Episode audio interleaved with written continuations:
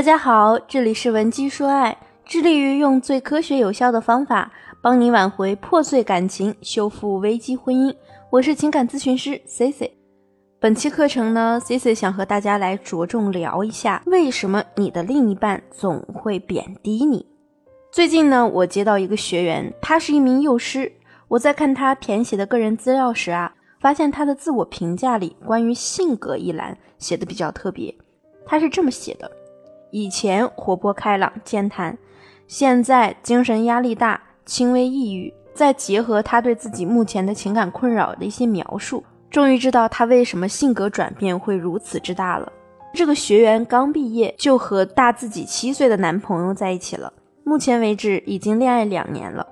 对方对他很好，但也很苛刻。这位学员呢，本身认为找一个大自己七岁的男人啊，他一定能更好的照顾自己。而且呢，也比同龄的男人更成熟，但是后来呢，却总是被对方评价自己想法幼稚，男朋友还总是话里话外的会贬低她，尤其是当学员对某件事物表现出兴趣时，男友一定会毫不留情的给予一些打击。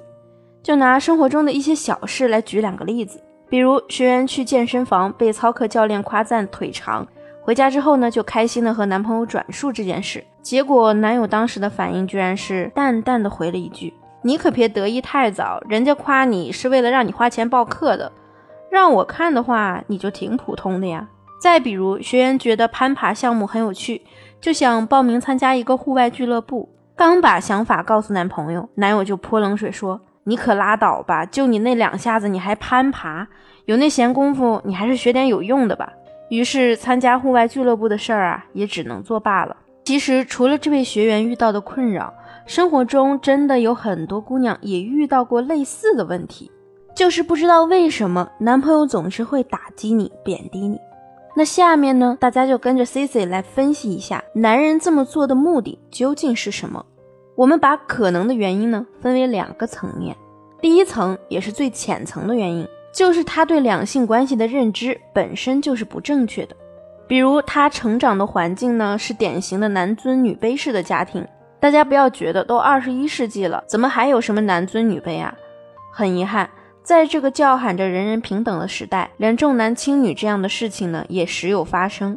何况男尊女卑这种奉行了数千年的婚姻形式呢？当然，如今人们受到的教育也和曾经不一样了。即便抱有大男子主义的思想，他也不会像封建社会一样无知。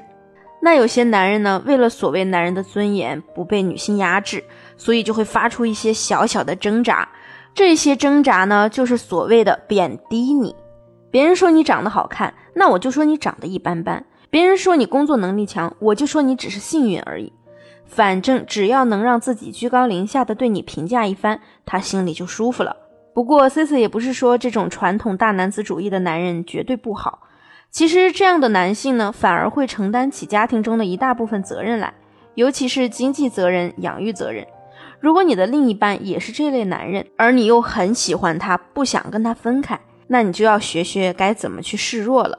我这里所说的示弱，不是让你低头，而是让你把它当做一种武器，换个方式来驾驭它。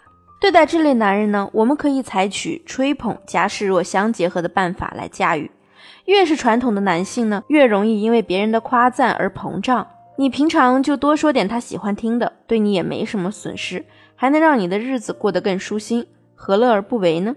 比如，老公，你今天来接我，我同事都羡慕死了，说你是最佳模范丈夫呢。你这么一说啊，他嘚瑟都来不及，哪还有闲心去贬低你呢？更多的话术技巧我就不在此赘述了，感兴趣的小伙伴可以直接添加我的微信文姬零八，文姬的全拼零八，获取更多攻略内容。那我们来说第二层较为深层的原因，这个深层的原因呢，也就是男人在女人那里啊没得到满足，尤其呢是在性上的不满足和被拒绝，让男人心中倍感不悦。但直接和你去谈性方面不满足，又有损自己的颜面。所以有些男人啊，就会通过打击女人的方式来表达自己的不满。在 C C 多年的咨询案例中，发现有相当一部分女性对性的意识呢，还没有完全的觉醒，觉得性这种东西呢，可有可无，甚至不需要。对性生活也是比较被动，尤其是一些女性在生产后完全拒绝性生活。曾经就有结了婚十几年的男性跟我说，这么多年了，他性生活的次数啊，连十次都不够。从生理学的角度来说啊，这样的男人呢，其实真的挺憋屈的。那这种情况下呢，男人的性焦虑就会转变为其他的情绪，在你们的关系中蔓延。俗话说，打蛇打七寸。既然男人的命门在性，那女人的命门是什么呢？就是关注和认可。所以啊，很多婚姻不和谐的本质，就是因为两个人呢无形中捏住了各自的要害，互相伤害。这个过程啊，把各自搞得精疲力尽，最终再以一句“我们性格不合”而分道扬镳。其实造成这种局面的根本啊，可能就是性关系不和。那最后呢，我还要讲一下，很多优秀的女人习惯了被关注，当发现有男人会不在乎自己时啊，反而会被吸引，会产生一种不切实际的自恋。你怎么会不被我吸引呢？我不相信，我一定要让你喜欢我。当你这股念头冒出来的时候啊，就会用自己一生的幸福去当赌注了。殊不知呢，你越想在自卑的男人面前证明自己，就越中了圈套，被深深的套牢了。讲到这里呢，C C 想告诉大家，如果其他人都说你很优秀啊，那你一定就是优秀的。尤其是在亲密关系中，对方越是贬低你，就越是证明了你的优秀。只不过啊，你需要重新去审视你们的亲密关系，做出一些针对性的改变，比如如何把控男人的心理，如何读懂男人的潜台词，从而掌握感情主动权。这些技巧和操作呢，都是可以通过学习不断完善的。如果你对这方面感兴趣，或者最近你遇到了什么情感困扰，也可以添加我的微信文姬零八，文姬的全拼零八。把你的问题发送给我，我一定会帮你做出最具针对性的情感分析。好了，今天的节目就到这里了，我们下期见。